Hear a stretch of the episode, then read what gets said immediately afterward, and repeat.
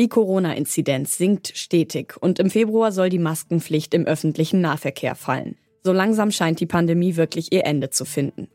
Für Menschen, die an Long-Covid leiden, ist die Sache aber noch lange nicht erledigt. Unter ihnen sind auch deutlich mehr Kinder und Jugendliche als zuerst angenommen.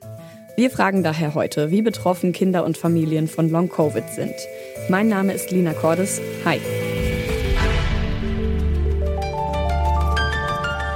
Zurück zum Thema.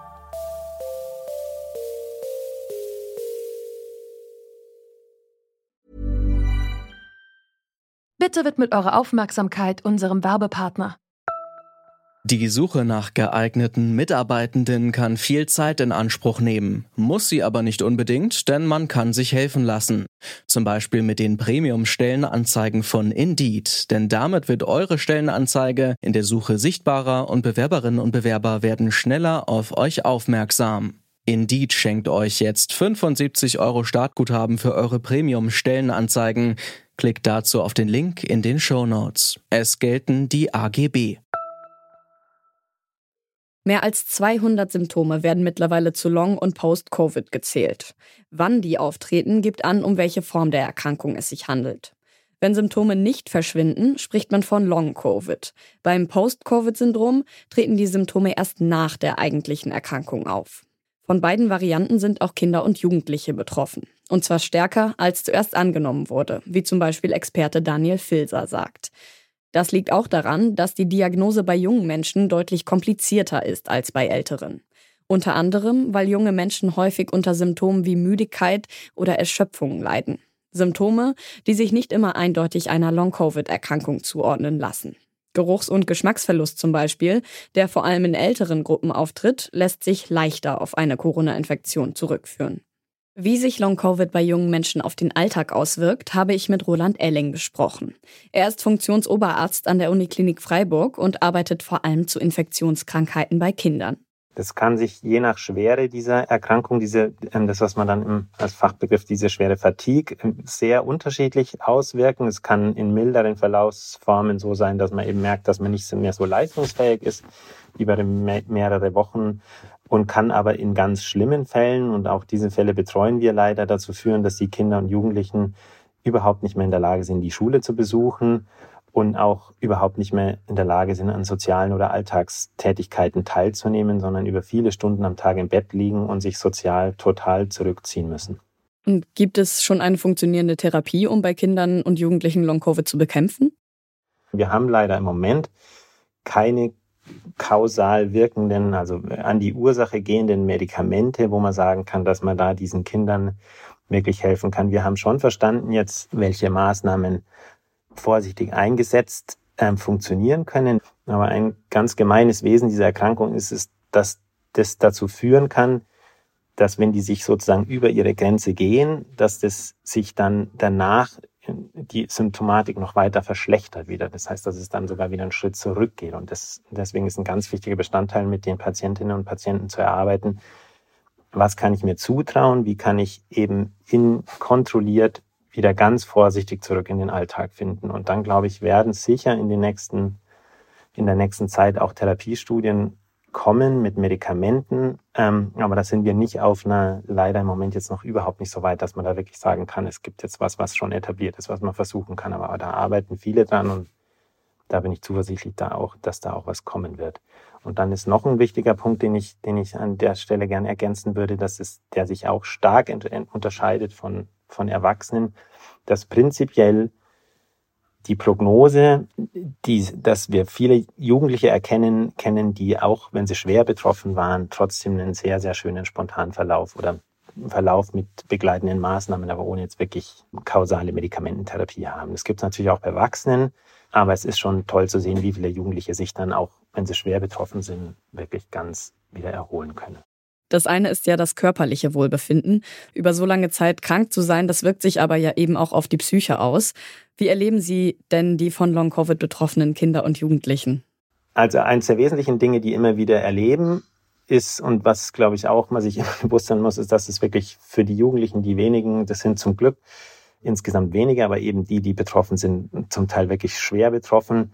Das ist natürlich so ein schwer betroffenen Jugendlichen, der vorher ganz gesund war, dass das die ganze Familie ganz dramatisch beeinflusst, ist, ist klar. Und was viele Jugendliche berichten, ist, dass es eine Odyssee für die ist. Erstmal, bis man sagt, ja, das ist es. Und zweitens, bis das dann zu einer Akzeptanz kommt. Das hat immer noch eine ganz große Stigmatisierung und häufig ist es so, dass sie berichten, es ist so, dass sie sagen, wenn ich mir was wünschen würde, ist das, was ich mir wünsche, ist, dass mir endlich mal jemand glaubt. Und insofern ist es für die ganz wichtig, als erstes mal, dass sie die Akzeptanz kriegen und dass man sagt, ja, wir hören das und wir glauben das und das ist echt und wir versuchen jetzt gemeinsam, dass du da wieder rauskommen kannst. Erwachsene sollen jungen Erkrankten Glauben schenken. Aber was beschäftigt die Kinder und Jugendlichen? Das habe ich Agathe Schwarzinger gefragt. Sie ist Familienpsychologin in Wien und bietet gezielte Therapie für Long-Covid-Patientinnen und deren Familien an. Sie hat mir erzählt, was für die Jugendlichen, mit denen sie arbeitet, die wichtigsten Themen sind. Einer der wichtigsten Themen sind natürlich einfach diese, diese Hilflosigkeit. Man ist so ein bisschen seinem, also ein bisschen sehr seinem Körper ausgeliefert und kann sein Energieniveau, das man gekannt hat, nicht mehr halten und hat einfach, ist einfach sehr eingeschränkt im täglichen Leben und das bringt natürlich und aktiviert auch viele Ängste. Und natürlich auch machen die Eltern sich große Sorgen darüber, wie sie ihre Kinder unterstützen können und wie sie ähm, wie sie einerseits zur Seite stehen können und fördern können und unterstützen und gleichzeitig so das richtige Maß an, an Ausruhen und Förderung ähm, anbieten können. Das ist oft sehr verwirrend für Angehörige. Sie sind jetzt schon kurz auf die Eltern zu sprechen gekommen. Wie wirkt sich das auf eine Familie aus, wenn ein Mitglied an Long-Covid erkrankt? Ja, also wenn, wenn, wenn eine Covid-Infektion da ist, dann ist das ja oft sehr, sehr plakativ. Dann weiß man das, dann kann man das mit dem Test nachweisen. Aber dann, wenn Long-Covid auftritt, das ist dann sehr schwer oft fassbar. Das ist einfach auch diese, diese Erschöpfung, die auch jetzt nicht nur nach Covid, sondern auch nach anderen Infektionserkrankungen auftreten können. Das ist ein Thema, das bei uns in der, unserer Gesellschaft nicht ganz so präsent ist die Angehörigen können es oft nicht einschätzen, ist das jetzt etwas, wo die Person jetzt sehr salopp gesagt einfach faul ist und einfach nicht mehr möchte? Oder ist sie wirklich so erschöpft? Also dieses Einschätzen des Gegenübers ähm, wird extrem schwierig, weil es einfach nicht mehr so ist wie früher. Und das macht natürlich auch dann große Dynamiken innerhalb von Familien. Schon vor Corona haben Sie chronisch erkrankte Personen und deren Familien therapeutisch begleitet. Was beobachten Sie ja. da? Unterscheiden sich die psychischen Auswirkungen von Long-Covid von anderen chronischen Krankheiten? Ich habe hauptsächlich äh, oder großteils immer wieder krebserkrankte Kinder und Jugendliche begleitet, die dann später in der Nachsorge durchaus auch manchmal ähnliche Symptome haben, einfach so eine chronische Erschöpfung, so ein Fatigue, was durchaus ähnlich ist, nicht dasselbe, aber ähnlich sein kann. Und wo es auch so der Anspruch mal ist, so eigentlich, du bist ja jetzt eigentlich geheilt und du bist ja eigentlich gesund und warum funktionierst du jetzt nicht so? Und das Arbeiten mit jemandem Betroffenen bedeutet auch immer, dass man das Umfeld mit einbeziehen muss, weil das Umfeld sich genauso gut auskennen muss wie die betroffene Person. Schwere Fälle von Long-Covid ziehen sich durch alle Altersgruppen. Wie bei der Corona-Infektion selbst sind die Verläufe bei Long-Covid mit steigendem Alter häufiger schwer, doch auch Kinder und Jugendliche sind davon betroffen. Deshalb ist es wichtig, die jungen betroffenen Menschen ernst zu nehmen und ihnen zu glauben und nicht nur anzunehmen, dass sie einfach keine Lust auf die Schule haben und ihnen auf dem Weg aus der Krankheit Kraft zu spenden. Immerhin gibt es auch eine gute Nachricht. Viele betroffene junge Menschen haben gute Chancen, sich auch ohne Behandlung wieder zu erholen. Und damit sind wir raus für heute. An der heutigen Folge haben Erik Simonsen, Ina Lebedjew und Alea Rentmeister mitgearbeitet.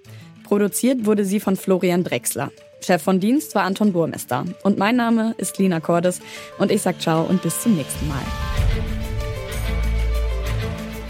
Zurück zum Thema vom Podcast Radio Detektor FM.